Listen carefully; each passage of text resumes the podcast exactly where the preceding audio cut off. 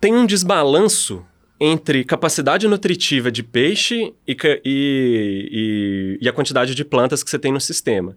Então vamos supor, é, para eu balancear o meu sistema, eu teria que ter um tanque de peixe mais ou menos do tamanho desse copo aqui e o de planta, sei lá, umas 6, 7, 8 vezes. Então, na minha ideia inicial, que era vender para o cliente final, o cara não vai comer 10 al alface para cada filé de tilápia que ele consumia. Então eu precisava balancear isso. Entendi. Quando eu balanceio a quantidade de planta e de peixe, sobra nutriente.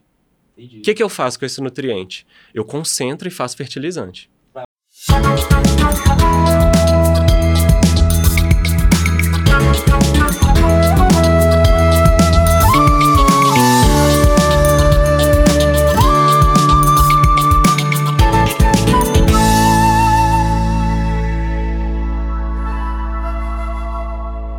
Fala, seus trenzinhos, vocês estão bom? Estamos aqui no Gerais Podcast para mais um papo. É um prazer falar aqui, bater um papo com vocês ouvindo aí. É não, Léo? É demais da conta, velho. Você tá bom? Tô bom demais da conta, já que tô falando demais da conta. Quer fazer, falar um cupom aí bom demais da conta ou não? Gosto, cara. Gerais Podcast, entrem no nosso site www.estilobendizer.com.br. Léo, gerou uma dúvida aqui, será que já vai ter mudado?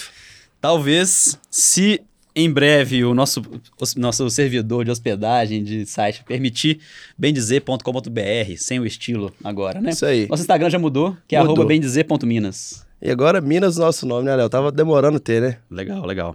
É, pessoal, sejam bem-vindos. Hoje o papo é com o Júnior Costa, ele que é da Verde Aqua.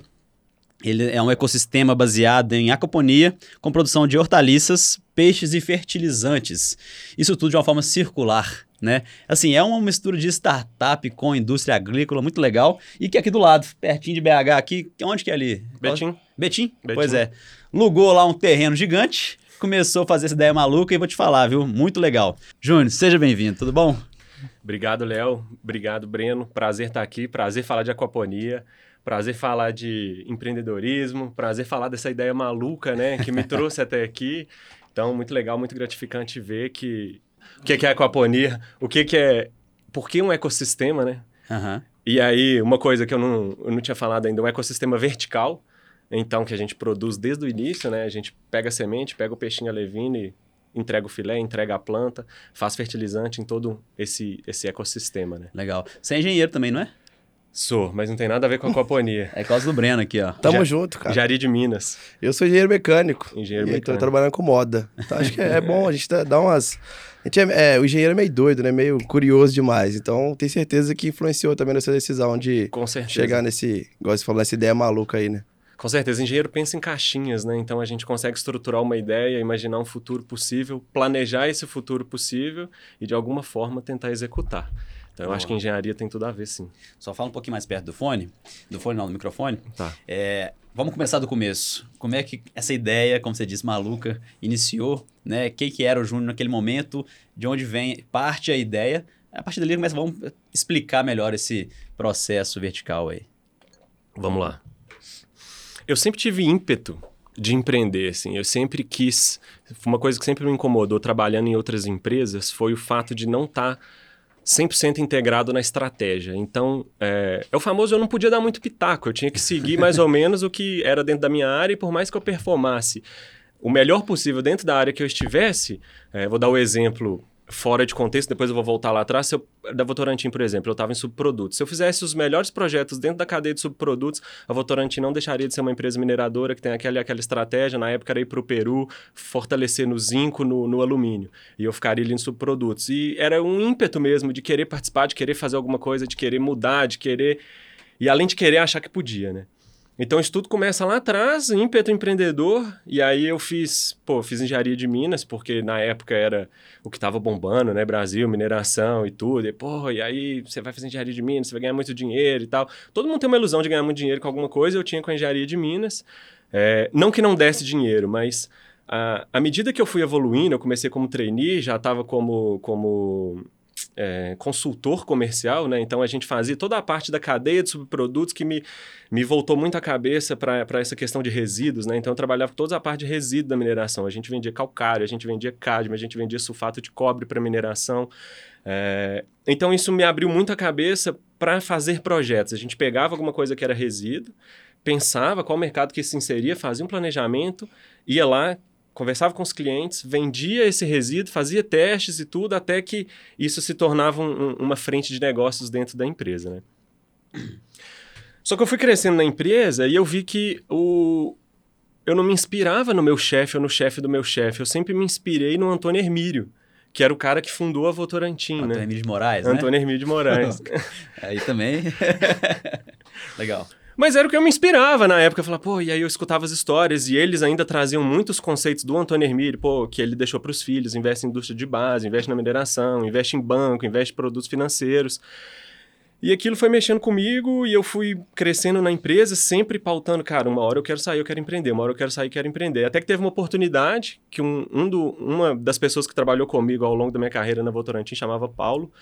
Ele saiu, começou uma empresa de patinete elétrico no Brasil, junto com uma outra pessoa que chamava Ride. Vocês nem chegaram a conhecer a Ride. A Ride foi incorporada pela Green. Uhum. Minto. A Ride foi incorporada pela Yellow. Que foi incorporada Green. Que se fundiu com a é. Green e virou a Grow, que foi aquela febre dos patinetes elétricos. Naquela época, ele me convidou para ir para a Grow, na época da fusão mesmo. Eu falei, pô, é minha chance de entender como que funciona o mercado startup para depois eu abrir a minha e, e, e, entender como que era essa coisa do empreendedorismo e principalmente startup, né? Que era uma coisa que o pessoal martelava. E aí o Uber estava bombando, captou não sei quantos bilhões e o mercado super aquecido. Eu saí da Votorantim, fui para a Grow, fiquei lá um ano e aí, depois desse um ano que eu entendi, né, o como que funcionava realmente uma startup, como que era aquela coisa das pessoas se propus... que, se... que as pessoas se propunham a errar com frequência, né? Ah, você tem que errar rápido e, e, e, isso vai te mostrar o caminho mais certo. Quanto mais rápido você errar, quanto mais rápido você crescer, mais rápido vai ser a sua é, estabilidade como empresa dentro de, uma, dentro de, um, de um contexto comercial. E aí, nesse um ano, eu meio que vi por dentro, assim, e eu concordava com algumas coisas, que era... É principalmente essa questão da autonomia, de as pessoas poderem fazer, de poderem construir os próprios projetos, mas eu discordava muito da questão do, da imaturidade dos processos. Então o turnover era muito rápido, as pessoas migravam de cadeira muito rápido e eu sentia que aquilo, o pessoal patinava, né? Pô, o processo começou a dar certo. Literalmente, né? É, patina. é. E, e, e, isso não fazia muito sentido, eu falava, pô, é legal a galera, tinha alguns processos que a galera desenvolvia e depois aquilo no mês seguinte, o mesmo processo já não dava tão certo. E na indústria de base tinha toda uma questão de, de burocracia que parecia ser estúpido, lento, mas depois eu fui entender que aquilo fazia todo sentido, né? Porque é, um erro numa empresa que está movimentando milhões, às vezes bilhões, ele custa muito caro. Então, se o cara da Votorantim faz aquela proposta de, pô, galera, vamos errar rápido, vamos tentar, vamos fazer isso, vamos... ele corria um risco talvez de quebrar a empresa, né? E aí eu fiquei esse um ano nessa startup, saí, falei, bom, e agora, né? Vou, vou abrir minha startup, estou preparado, entendo mais ou menos o funcionamento do mercado, mas eu vou trabalhar com o quê? Então você não tinha ideia ainda, você só queria abrir a sua. Não, já tinha pensado em tudo, né? Vou, vou... Cara, já tinha pensado em tanta coisa, velho. Tipo assim, já tinha pensado em abrir um restaurante que só podia falar inglês. Eu já tinha pensado ah, em produzir. é boa. Eu já tinha pensado em produzir energia através de coco, né? Que coco é um resíduo muito. E aí eu estava estudando sobre pirólise, que era uma queima lenta, que para produzir energia elétrica a gente faria uma coleta de cocos e tal. E eu sempre tive essa pegada de energia. E aí eu falei assim, bom, é, mas eu preciso, e isso depois se mostrou a coisa mais acertada que eu fiz em toda a minha carreira, que foi eu preciso de alguma coisa que tenha realmente o meu propósito, que eu amo. Porque não vai ser fácil. Eu não imaginava que fosse ser tão difícil. mas assim, eu já sabia que ia ser difícil.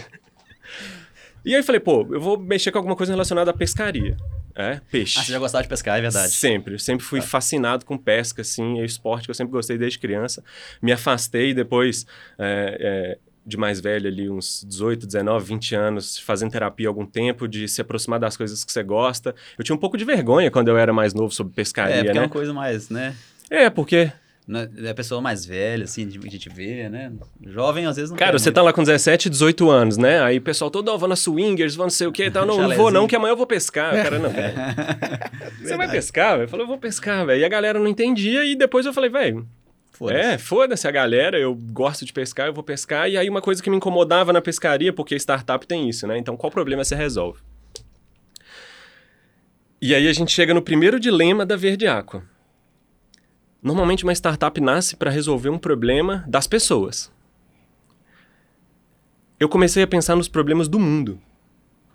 E aí eu comecei a tentar achar um meio de ajudar a resolver os problemas do mundo, ao mesmo tempo que eu trazia valor para as pessoas. Uhum. Então, isso, é, lá na frente, quando você vai colocar um produto, né? Se você não está resolvendo um problema clássico para as pessoas, você precisa se reinventar para trazer esse valor. A gente vai falar disso num outro momento da conversa. E aí, o problema que eu via, principalmente no mundo da pesca, do peixe e tal, era é, a sobrepesca.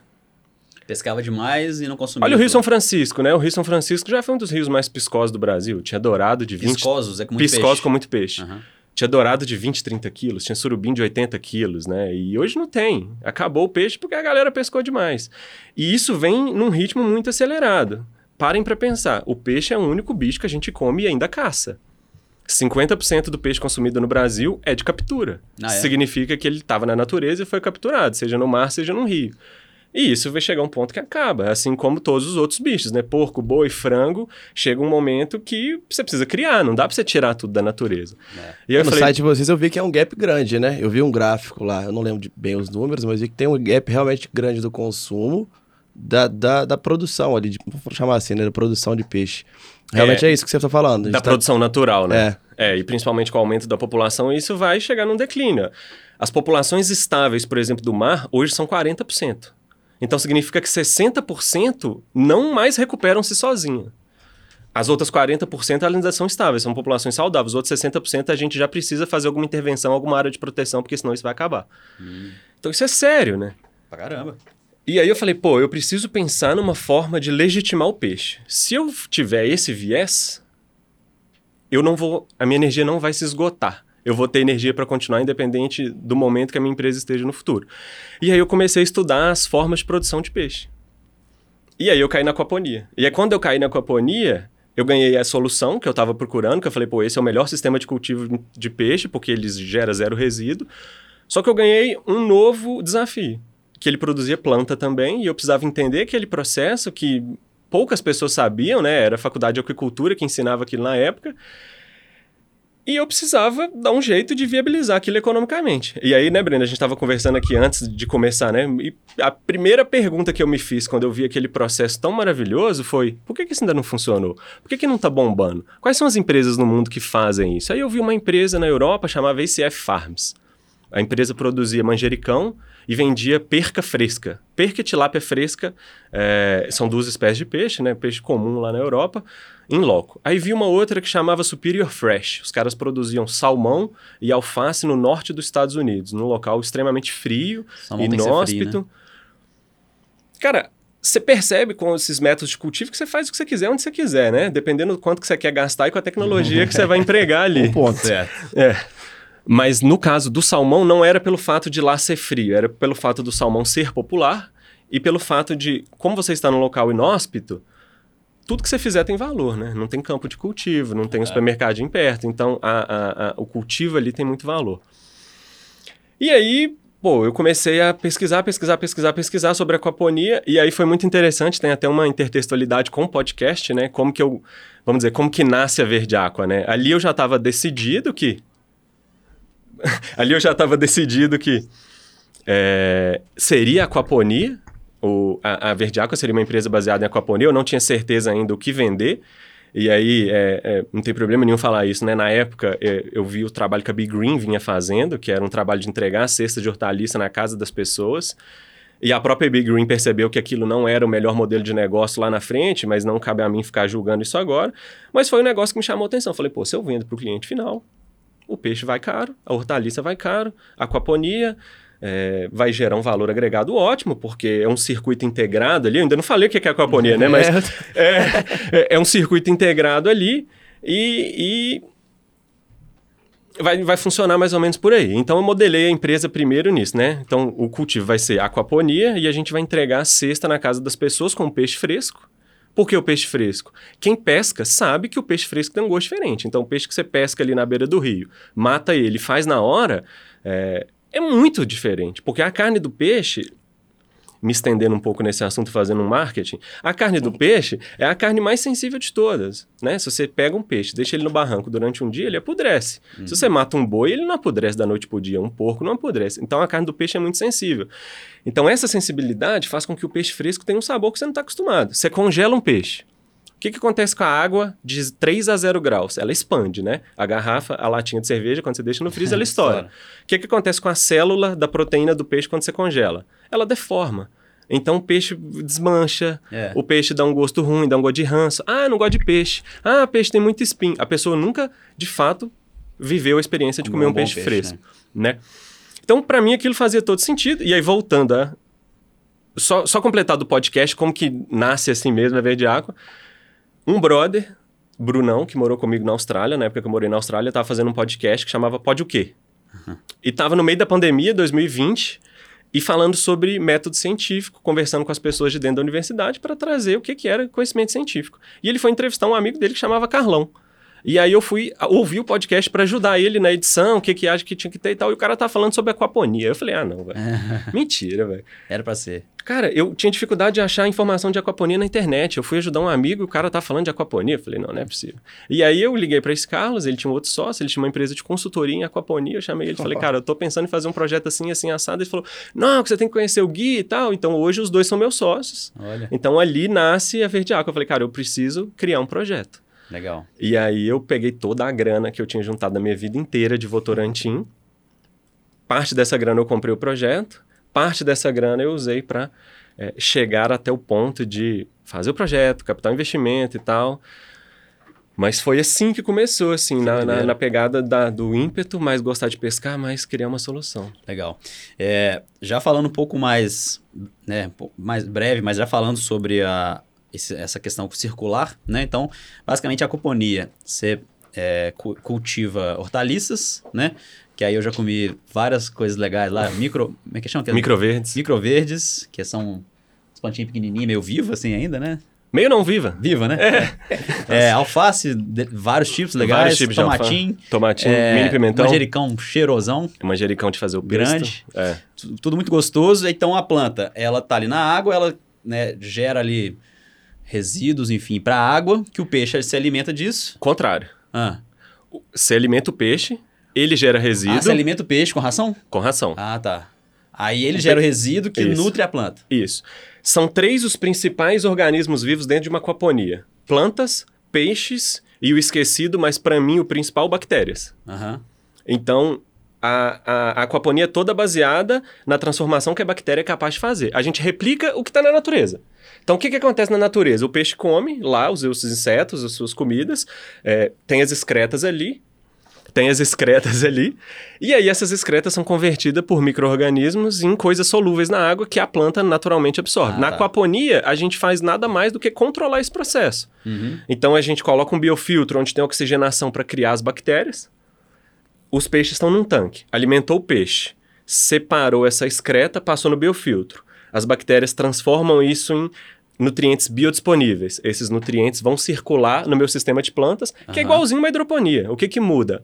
A, a, nutrição. A minha nutrição é orgânica, né? Ela vem Entendi. da excreta do peixe. A nutrição de uma hidroponia ela vem de, de nutrientes solúveis, né? Então ah. o cara vai lá da mineração, faz os sulfatos, os fosfatos, dissolve ele na água, alimenta a planta. O nosso não. Então, Aí é... vai para a planta, a planta absorve, filtra essa água limpa volta pro peixe. Então já mata uma das nossas dúvidas, que é a diferença entre hidroponia e aquaponia. Beleza, legal. O então, sistema a, é muito parecido. A planta meio que filtra depois disso tudo e volta pro peixe a água. Meio não, ela filtra. Certo? E volta a água limpa pro peixe. Volta a água limpa pro peixe. Lá você vai colocar ração de novo. Vou colocar né? ração legal. de novo. E aí, acho que a gente começa a caminhar pro pulo do gato da sua empresa, que é o lado de fertilizante. Como é que é isso aí? É. Tem um desbalanço entre capacidade nutritiva de peixe e, e, e, a quantidade de plantas que você tem no sistema. Então vamos supor, é, para eu balancear o meu sistema, eu teria que ter um tanque de peixe mais ou menos do tamanho desse copo aqui e o de planta, sei lá, umas 6, 7, 8 vezes. Então, na minha ideia inicial, que era vender para o cliente final, o cara não vai comer 10 al alface para cada filé de tilápia que ele consumia. Então eu precisava balancear isso. Entendi. Quando eu balanceio a quantidade de planta e de peixe, sobra nutriente. Entendi. O que, que eu faço com esse nutriente? Eu concentro e faço fertilizante. Para outras plantas. E aí tem mais um pulo. Esse fertilizante não é comercialmente é, 100% viável, vamos dizer assim. Ele é um pouco diluído. E aí a gente precisa melhorar ele. Só que ele é uma fonte de nitrogênio que é difícil de encontrar. Então, a gente blenda ele, né? O que, é que a gente faz? A gente, com esse excesso de fertilizante da excreta do peixe, a gente faz um fertilizante, tiramos a tilápia, filetamos, com a carcaça da tilápia a gente faz outro fertilizante. Hum. Aqui, excreta, nitrogênio, aqui, carcaça, fósforo e potássio. Junto, NPK. Então, assim eu consigo oferecer uma solução completa para o produtor. Certo. Porque o produtor não quer ajudar o mundo também não. E aí que eu, que eu entro lá atrás? que eu entro lá atrás do que eu tinha falado, né? A Verde Aqua nasce com uma premissa de ajudar o mundo tentando trazer valor para a pessoa. Certo. Só que ninguém tá aí pro mundo, cara. Você vai no supermercado, você fica olhando o rótulo, tipo assim, pô, esse cara aqui é verde, não. esse cara. Não, não fica. A não ser se você tá muito focado, né? E aí acho que pessoas que já têm um estilo de vida mais assim são mais focadas do que eu, por exemplo. Aí você fica por conta de olhar, né? Mas senão também você segue a vida. É, acho que então, tem, você precisa, então a gente precisa criar essa solução. Sim. Eu acho que tá crescendo esse, esse consumo, né? De, de, pô, vou olhar mais a empresa que tá ali. Concordo que ainda é baixíssimo. Eu, particularmente, vou, eu não fico olhando isso mas eu vejo uma crescente nisso também, da galera se preocupar um pouco mais do que, que aquela empresa está fazendo para né, olhar questões de pô, é, aquecimento global, de minha opinião, meio ambiente. Desculpa te interromper. Se empatar na qualidade, ela leva o sustentável. É, boa, bom ponto. Sim, sim. Então, se o meu alface. E o preço, também tem um preço. Né? É, tem um preço. Se o meu. É, se batar na qualidade, ela Chega aceita pagar um preço, né? Assim, é. é. Às vezes, tipo assim, o fato de ter uma, um viés sustentável acaba afetando na qualidade, né? Então. Sim. Se você bate o olho, tem dois alfaces iguais. Um é de aquaponia e um é de hidroponia. Você fala, pô, de aquaponia é mais da hora, mas ele tá 10% mais caro. Você fala assim, pô, é de aquaponia, eu vou levar. Se ele tá pior, independente do que, que ele seja, você não vai levar. É. Ah, sem dúvida. A qualidade, com certeza. E aí, quando eu tô falando de qualidade, a aquaponia apresenta um novo, um novo é, desafio enorme, né? Porque tem estações do ano. A temperatura varia, o comportamento do peixe varia, ah, é a densidade do meu sistema varia, o meu pH vai caindo, eu preciso ajustar. O manjericão tem um requerimento nutricional diferente do alface, então às vezes eu preciso suplementar um ferrinho, um molibdênio, um níquelzinho. Então, é, sempre tem uma coisinha ali que você precisa ajustar. E na hidroponia, é receita de bolo. Entendi. Então, talvez você tenha que fazer meio que um, um, um, equilíbrio, né? Entre o aquaponia com um pouco de hidro, porque você vai suplementando, né? É, eu preciso suplementar. Eu é. tenho que suplementar. Acho que também. Porque a ração do peixe não tem tudo, né? É. Ela teria que ter tudo. Ainda tem também todo o processo do peixe, né? Que o próprio peixe talvez perde alguma coisa no meio do caminho, né? Perde com certeza. É, acho que sim, é natural. É a mesma, a mesma ideia, né? Do lado do seu cliente final de usar fertilizante, né? Ele tem que suplementar a terra Ele lá para poder ter o que ele quer. Pega mais uma aguinha aí. Pega uma aguinha aqui, boca seca. Oh, Falando um pouco. E aí, né, na Verde Aqua, vocês começaram vendendo hortaliças, né? Vendem ainda com assinatura, né? As cestas lá que são ótimas. Já, já Toda terça-feira a gente despesca, fileta, colhe e entrega. Legal. Legal. Então é do dia, peixe do dia, hortaliça do dia. Mesmo dia que despesca, já, já entrega? Já entrega. Ó, bom demais. E aí, então vocês vendem isso para B2C, né? E a gente estava falando mais cedo aqui antes que você começou a pivotar, né? De concentrar mais, focar mais em B2B e B2B2C. Né? Bora já entrar nisso aí que eu achei super curioso. Você conhecia esse termo, velho? B2B2C? É. Eu tinha ouvido, mas agora vamos, vamos, vamos entender melhor. É o que você mais é. conhece, né? Todos os produtos que você vê no supermercado é B2B2C. Uhum. O cara vendeu pro supermercado, só que você tá comprando a marca dele. É. Então ele vendeu B2B pro cliente, né? B2B2C. Eu não consigo responder a pergunta de forma direta, né? Mas não, vamos mas lá. Bom, é bom, é melhor, essa é melhor ser mais explicado mesmo. Cara, qual que é o momento é, é, é, é, financeiro, estratégico, temporal da empresa? Assim? A gente começou com essa ideia, né? E aí a gente viu que... Primeiro a gente viu que construir uma aquaponia era muito mais complexo do que a gente imaginou que seria, principalmente nesse porte, né? A gente é a maior aquaponia em funcionamento do Brasil hoje. Ah, é? É. Então não tem quem copiar. Quando a gente fala de maior, ô, ô, Júnior, rapidinho. O que, que é o, o maior? O que, que é? Quantidade de, de espaço, de plantas? Volume de, de água. Volume de água.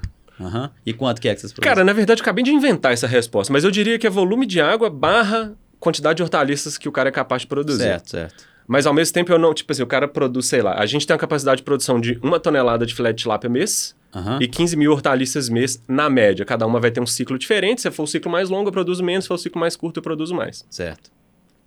Então eu mediria tanto com a capacidade de produção de peixe quanto com a capacidade de produção de planta, desde que o cara produzisse os dois. Porque o cara que, que tem lá as tilápias só para nutrir o sistema de plantas e produz 30 mil plantas e fala que é maior do que a verde aqua, eu vou ter que discordar. E aí a gente vai entrar no mérito até que chega a Associação Brasileira de Aquaponia e vai falar, ó, o maior é esse.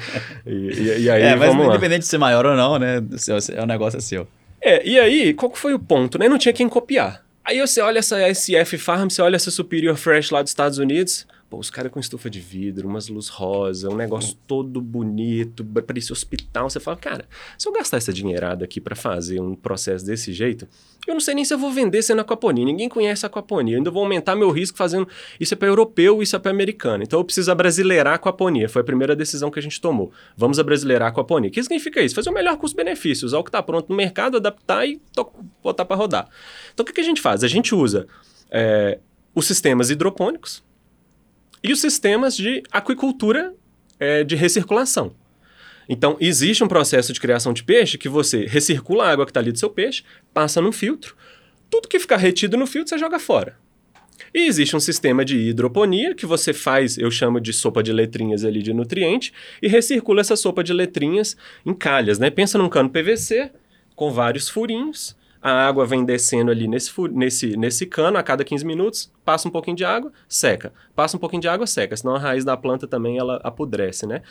E aí a aquaponia a gente junta os dois. Em vez de eu pegar aquela lama que eu filtrei no meu sistema de peixe e jogar fora, eu biofiltro ela. Então eu quebro ela e solubilizo. E em vez de eu usar a, a, os nutrientes dissolvidos em água na hidroponia, eu pego essa solução que eu fiz lá na minha é, piscicultura e jogo para minha hidroponia. Só que como que a gente faz isso? A gente tem dois tanques conectados, vasocomunicantes de 20 mil litros. Eles são conectados pelo fundo. Então, tudo que gira no meu sistema de peixe, gira no meu sistema de planta. Só que, só que, só que isso, cara, é, custou mais caro do que a gente pensava. E a gente teve problemas estruturais graves que a gente teve que pegar recurso que na nossa cabeça iria para fazer um frigorífico, por exemplo, que iria filetar tilápia. Hoje eu não faço filetar tilápia num frigorífico, eu faço numa cozinha industrial, porque eu entrego só para o cliente final. Mas a minha ideia inicial era construir um frigorífico. A base desse frigorífico está pronta lá na Verde Água, ele não foi para frente, porque eu tive outro problema e tive que voltar atrás. Então, dentro desse contexto, né, sem querer é, é, aprofundar demais nos problemas, a gente ficou com caixa baixo. E na minha concepção, eu ainda não tinha uma tese matadora para eu chegar num fundo e falar assim, cara, ó, eu vou fazer isso aqui, eu vou ganhar tanto e eu preciso de mais tantos milhões. Se o fundo colocasse 10 milhões na minha mão, eu continuaria dando os mesmos passos que eu estava dando com recurso baixo. Eu, no máximo, aceleraria alguma coisa e dormiria mais tranquilo. Mas na minha cabeça, eu precisava ainda encaixar esse modelo de negócio melhor. E aí eu estava explicando para o Léo antes da reunião começar, né? Para um B2B, ó, para um B2C, a logística é na casa do cara. Então, é, pô, você tem que filetar a tilápia, colher as hortaliças, botar numa cestinha e fazer uma, uma, uma logística em BH toda para conseguir entregar. A gente fica em Betim, então a gente vende na região lá de Betim também. A conta era, até 200, 300 assinantes, eu vou operar no vermelho. E aí eu preciso fazer um esforço grande de marketing, fazer um esforço grande, a gente tem um e-commerce, então isso, esse esforço foi feito e ainda correu o risco de chegar lá no meio do caminho, a coisa não ir para frente, às vezes por falta de caixa, às vezes por momento, às vezes sei lá. E aí a gente inverteu, falou, pô, tem alguma empresa B2B que consumiria hortaliças tão diferenciadas? Tem. Vocês já viram aquelas saladinhas que vende pronta, higienizada? Aquele cara tá preocupado com aparência, com qualidade, com tudo.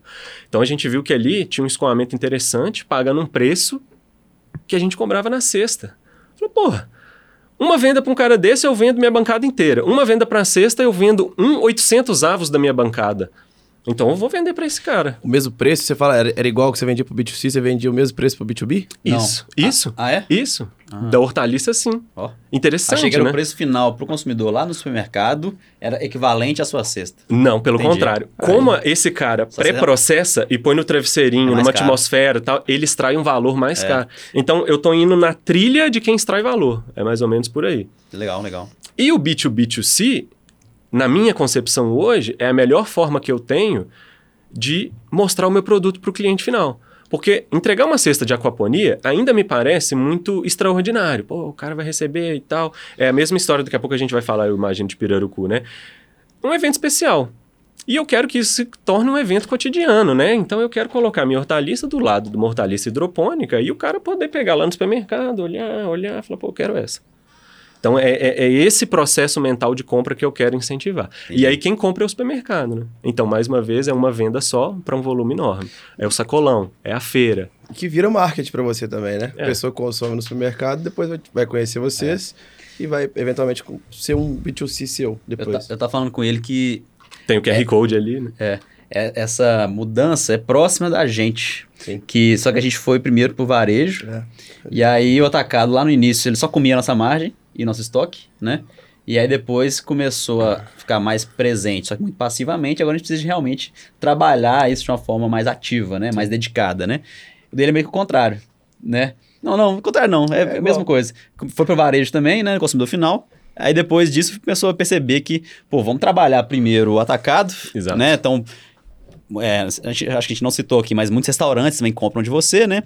A partir daí também você, você pode depois voltar a trabalhar o, o Não B2C. a companhia, Léo. Ah, é? É. Porque... Não, não a companhia que sentido? Na compra do, restaurante? É, porque assim, dentro desse processo todo, entra um pirarucu, né? Pois é, bom, bom, bom link. Bora. Adoro.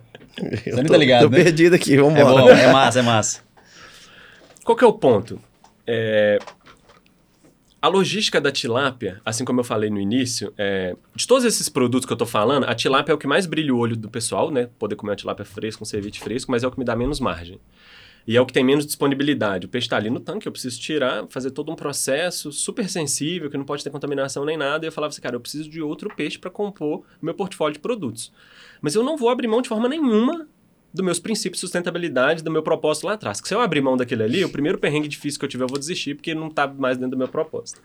E aí, mais uma vez, pesquisando, estudando, eu conhecedor, conhecedor do, do, de peixe e tal, falei, cara, eu já tentei, achei uma vez, eu tinha achado uma vez para comprar no Villefort, o pirarucu, eu adoro peixe, porque é um peixe enorme, né? Um peixe que pode chegar aí, é o maior peixe de escama de água doce do mundo, né? Do Brasil também. Já viu Monstros do Rio? Aquele cara, coisa do Discovery? É. Não, pô, Breno não é tiozão igual eu, não, pô. Jeremy Wade. é, é que é um, é um, programa de, de, sei lá, de ecologia, mas mostra os monstros do rio, os peixes grandes, né? Pirarucu é sempre o principal lá. É, aí os caras. Aí vão pirarucu. Será que esse peixe pode matar uma pessoa? É, é cultura ambulante isso aqui, isso. E aí, cara, eu achei um, pro, um, um projeto eu não vou esquecer da, da, da, do viés do restaurante, porque eu tô falando do pirarucu, tá? Bom, tá? Eu te lembro, eu te lembro. Tá. E aí eu achei esse peixe que estava dentro de um projeto que chama Manejo Sustentável do Pirarucu. O que, que é? O pirarucu tem uma característica muito particular, né? Então vamos lá. Primeiro, ele é enorme, ele não tem espinho na carne, então ele é um peixe que vai te permitir preparos que outros peixes não conseguem te permitir. Vai fazer um, um peixe assado sem papel alumínio, vai fazer é, um peixe de posta alta, então só o lombo desse peixe deve ser um negócio dessa grossura aqui, ó. Uh. A barriga, né, a carne que fica por cima da costela, é dessa altura, são peças quadradas. Então é uma peça de barriga para você colocar na brasa lá direto, um, dois quilos. Então esse é uma característica especial. Mas por que, que esse peixe serviu para verdear? Porque ele estava inserido dentro de um processo que chamava manejo sustentável do pirarucu. Esse peixe respira. A partir da, da idade juvenil, a respiração dele passa de branquial para pulmonar. Então ele não tira oxigênio da água, ele tira oxigênio do ar. Nessa, ele sobe para respirar. Nessa que ele sobe para respirar, o ribeirinho sabe que ele está ali. Então os caras começaram a falar assim: a gente sabe quantos pirarucu tem nesse lago. E começaram a apresentar um projeto para o Ibama que eles sabiam quantos peixes tinham naquele lago e por isso eles sabiam qual era a cota que eles podiam retirar daquele lago. E aí foi feito um estudo, o Ibama constatou que de fato eles sabiam fazer essa contagem, e aí passou a ser permitido nos lagos é, cadastrados no manejo que fossem retirados 30% dos adultos machos. E esse projeto aconteceu por 10 anos. Nesses 10 anos, a população de pirarucu aumentou em 400%. No? Então você fala assim, pô. 400? Quem está produzindo? A natureza. O que, que o ser humano está fazendo? Controlando. E qual que são os resultados disso? Mais peixe na natureza, mais biomassa, mais é, renda para o ribeirinho que está querendo proteger mais a floresta, o pirarucu. Chega um pescador lá para tirar o pirarucu e fala: opa, esse aqui não, esse é lago de manejo. E aí o cara está sendo remunerado por isso, porque ele tira o pirarucu e vende. Uhum. E aí tem uma marca que chama Gosto da Amazônia, que faz uma roupagem, um marketing e tal, e traz isso para o Sudeste. E quando eu caí nessa pesquisa, os caras tinham feito, é, eles entravam nas praças né, com um festival, que chamava Festival Gosto da Amazônia. Quando eu contatei o pessoal do Gosto da Amazônia, tinha tido festival no Rio, tinha tido festival em São Paulo, ia ter festival em Brasília e a próxima cidade era BH. E eles não tinham quem fizesse a distribuição em BH. Aí eu falei, oh. Jogou Posso? a ração, o peixe pegou. Posso? e aí os caras, pô, vieram aqui, conheceram a Verdeaco e tal. A gente tinha uma ideia de criar pirarucu na Verdeaco. Eu falei, cara, esquece, eu vou competir com esse peixe maravilhoso da natureza, selvagem, é. com esse projeto todo. Só um detalhe aí, que o, o peixe, o pirarucu selvagem é diferente do de cativeiro, que já também existe no mercado, né? Perfeito. né? O tamanho do selvagem é muito maior. Isso que ele falou da, da carne só se consegue com peixes grandes, tem umas coisas assim. A, a média, a média não, é, é, esqueci. Tem uma cota, uma cota não, é um tamanho mínimo, um metro e meio. Então, os menores peixes que são tirados Nossa, nesse processo... É meio de peixe, velho. 70 quilos, 80 quilos, o peixe é enorme. É, velho. Impressionante. Mas Ele, ele, é maior por, pela, por, pelo espaço, será que ele tá? Por não ser controlado? É. Não, tempo.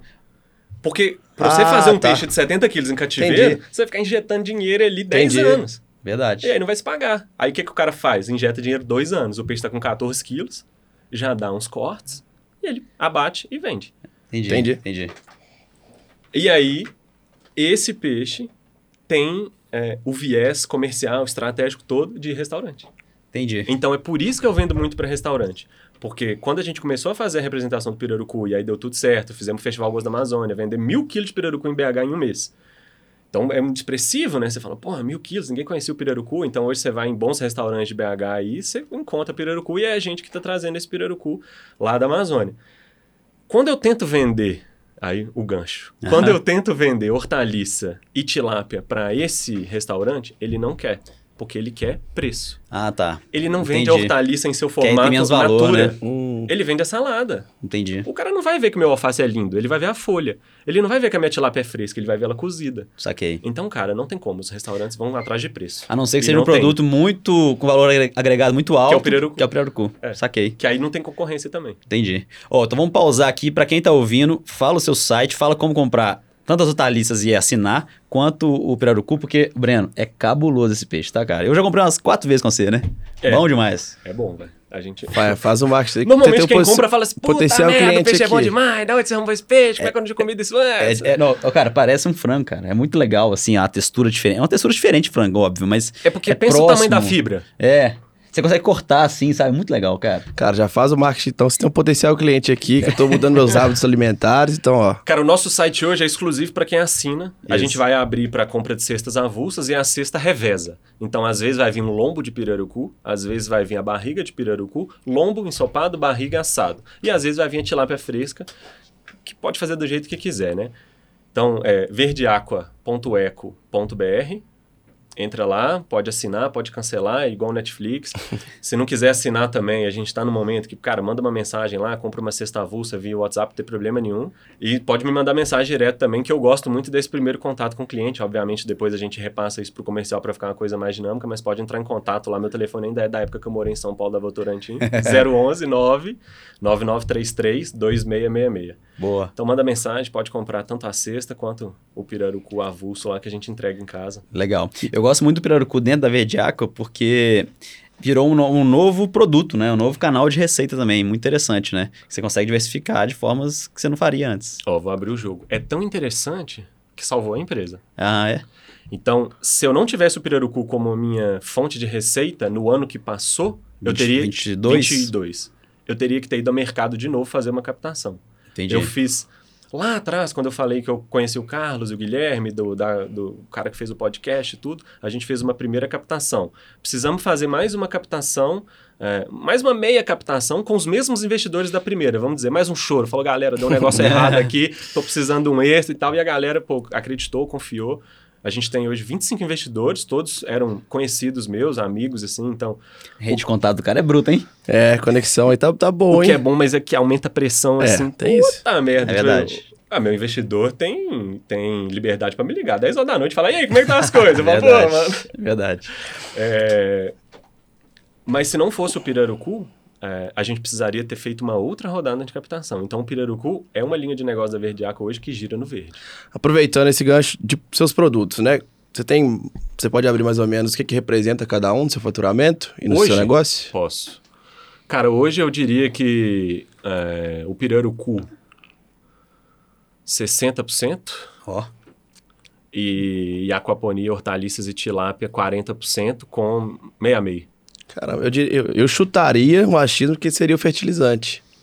O fertilizante, eu tem receita dele hoje zero. Porque o da excreta do peixe está pronto. Só que lembra que eu te falei que o produtor não está preocupado com ah, a sustentabilidade? Enquanto o fertilizante da carcaça estiver pronto, qual o nível que ele está hoje? Pronto para testes. Então a gente. Essa semana, ele está pronto para teste. Então a gente está mandando para os laboratórios, para alguns produtores fazer o teste.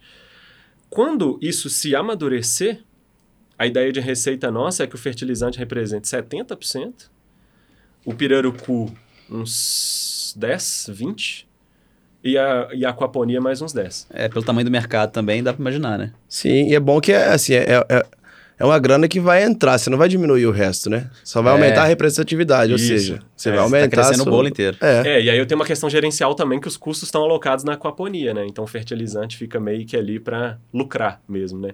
E a escala é muito diferente, cara. Uma tonelada de filé, 15 mil plantas, 50 mil litros de fertilizante. Ó. Oh. A mesma estrutura. Legal. E Legal. aí, o fertilizante ainda tem uma, uma outra particularidade que é, a gente usa biodigestores para consumir as carcaças. Por que, que isso faz de mim uma startup, que foi aquela conversa que a gente fez? Por que, que é, a tilápia e a aquaponia não fazem de mim uma startup? Por que, que eu truco modelos de negócio... Eu não vou citar nomes. Por que, que eu truco modelos de negócio que estão só nessa, nessa é, hidroponia vertical? Cara, não fecha, a margem não fecha. O que, que é uma, uma, o que, que é uma startup? Não é uma empresa que tem um alto potencial de faturamento, sem tantos novos investimentos e que principalmente seja replicável? Sim. Quando eu falo de, de, de uma startup de tecnologia, isso fica muito claro de se imaginar, né? Pô, um software deu certo, é simplesmente vender ele para o resto do mundo. Quando eu estou falando de uma questão industrial, que eu preciso de um investimento, o ganho sobre esse investimento tem que ser desproporcional ele tem que ser descomunal, ele tem que ser top. Ele tem que falar, cara, eu vou investir um milhão, vou faturar 10. Isso só é possível quando você coloca o fertilizante na jogada. Saquei. E eu já fiz algumas contas que o fertilizante tem uma rentabilidade melhor do que o do filé de tilápia. E isso me tirou noite de sono. Porque eu falava assim, mano, então quer dizer que se, em vez de eu vender filé, eu pegar essa tilápia inteira e meter ela para dentro do biodigestor e fazer fertilizante, pro cara produzir soja, para fazer ração pra tilápia, eu vou ganhar mais dinheiro. Puta merda, hein? E aí você acha umas desconformidades nesse mercado que você fala, cara, é. É. Só que, pô, tem tanta carcaça de peixe, tem tanto frigorífico hoje que não dá valor para isso, e é isso que eu tava falando, né? Como o processo é a partir do biodigestor, eu posso pegar um pegar. frigorífico que é vizinho meu e falar, oh, o que, que você faz com a carcaça? Hoje tem uma empresa única no Brasil que faz é, dinheiro com carcaça de porco, peixe, frango, boi, que é a patência. É, que sai coletando para todo que é lado aí. É. E o cara faz farinha, dessa farinha faz-se ração, e da ração o ciclo Volta. retoma, né? E aí a nossa ideia é, é o cara da patente, espero que ele não esteja assistindo. Opa, mas pode ser investidor, pô. Pode ser um investidor, já pensei nisso também. Mas é uma outra, um outro viés de geração de valor através dessas carcaças. Cara, muito legal. Vou te falar um livro pra você ler que é Dedique-se de Coração do Starbucks, da história do dono do Starbucks, Howard Schultz, trem assim. É exatamente isso aí, inclusive na parte dos investimentos, de investidores amigos dele lá, viu? É? a gente perdeu noite de sono, você vai, vai curtir. E deu certo, hein? Uai, velho, quem sabe, né? investidor dele era o, o, o, Starbucks original, pra você ter ideia. Ele saiu para abrir uma cafeteira, que eles não toparam, não quiseram abrir cafeteria, na verdade. Era só venda de café grão. Abriu os caras que investiram com ele. E depois ele foi e comprou de volta. Olha só. Muito legal, cara. Eu vou ler. Deixa eu anotar oh, aqui então, né? Então, para quem tava nos ouvindo aí, né? É arroba verde.aqua, o, o Instagram? Arroba verdeaquacultivos. É, verdeaquacultivos. Acho que lá por lá também pode pedir o Paracu, né? Deve ter o WhatsApp tudo certinho. Tem o site da, da tem, assinatura? Tem. O site que eu passei, né? verdeaqua.eco.br. Recomendo fazer a barriga na, na brasa churrasqueira, que o trem é bom com Cara, força. Deixa eu só fazer um parênteses da barriga na Brás. Cara, é o único. É que assim, é um trem que eu, que eu sou meio inculcado, assim. Cara, você vai nesses lugares de churrasco não tem um peixe. E você é, vai naquele verdade. Afonsos, por exemplo. Eu passo na frente do Afonsos aí, Afonso, eu, eu vou passar lá pra gente negociar esse com em breve. Ele tem uma mandala, né? Porco, boi, frango. Augusto, né não? Não. Afonsos, na Nossa Senhora do Carmo. Ah, então, é. ah. E não tem um peixe na mandala, né? Verdade. Então tem todos os principais. Tem questão cultural aí, né? E aí, qual que é a ideia da barriga do pirarucu? Que o jeito de fazer é idêntico da picanha. Então não dá pra você falar que você não sabe fazer é. um peixe. Você vai pôr sal, você vai pôr o, o, o, uma pimentinha fome. ali, brasa, quente igual, pode meter ele direto na brasa, sem papel alumínio, sem nada. Vira uma vez? Vira uma vez, tirou, tá pronto. Oh, e então é, é delicioso, cara. Cara, vou fazer isso. E aproveitando, tem locais aqui em BH que a gente consegue comprar também? Seus parceiros seus que você, que revende? Hoje a gente tem um parceiro que é no Casamar, na Rua Patagônia. Eu não vou saber o endereço de cor, mas tem um shoppingzinho na Rua Patagônia, Casamar. uma rua pequenininha. Casamar, Rua legal, Patagônia. Legal. Então a gente já tá com a, com a, a, a tilápia vai começar lá semana que vem, tilápia fresca, então toda sexta-feira vai ter tilápia fresca lá. Oh, isso é bom. O pirarucu já tá exposto lá, pode comprar. Já tem pirarucu no Verde Mar também. Tem pirarucu no Super Luna e tem pirarucu no Cordeiro, no interior de Minas, né? É, Poços... É, é, é, Curvelo, Diamantina e... Não é Poços de Caldas. Poços de Caldas tem também, mas não é. Curvelo, Diamantina e esqueci outra cidade. Vamos te conectar com os caras da ABC. É. Aí você vai vender com força no interior de Minas, tá? Bora. Bora. Ô, Júnior, muito obrigado pela sua disponibilidade. É, acho que, sem dúvida, era o que eu queria conversar. Fiz pouca pauta porque eu sabia que empreendedorismo é uma coisa que é muito mais de curiosidade nossa. O Breno também aí já viria junto. E, cara, sucesso pra você, porque esse negócio tem futuro pra caralho, tá? Amém. Amém. Obrigado, obrigado pela oportunidade. Obrigado, a gente agradece, cara. É o que a gente falou antes, né? É, eu, particularmente, sabia muito menos que o Léo desse assunto, né? Eu tinha ouvido falar, acho que foi muito mais claro. E acho que é a ideia do podcast também, né? Aguçar a curiosidade da galera. Então acho que a gente conseguiu fazer isso aqui, tanto do negócio, né? Tanto do, do, do dos benefícios em si para a empresa e para o meio ambiente e no consumo, cara. Que eu, particularmente, já anotei aqui, vou, com certeza vou comprar para experimentar. E Léo, você me ensina a fazer? Você, você, você é, é, o Rodrigo, ele é o Rodrigo Hilbert, da bem dizer. Ensino, ensino. Então, você reforma a sua cobertura lá, Boa. faz uma churrasqueira Fechou. É, de verdade que eu vou lá. Tá, ó, tá anotado, Carlos. Tá, vai, e vai, compra também, Pirarucu. Daqui alguns episódios a gente vai, vai falar se deu certo. Boa, combinado. Valeu, galera. Seus curiosos, obrigado pela presença. Ó, novamente, cupom Gerais Podcast no nosso site e segue a gente, arroba bendizer.minas e arroba Gerais Podcast. Valeu? Vamos. Valeu!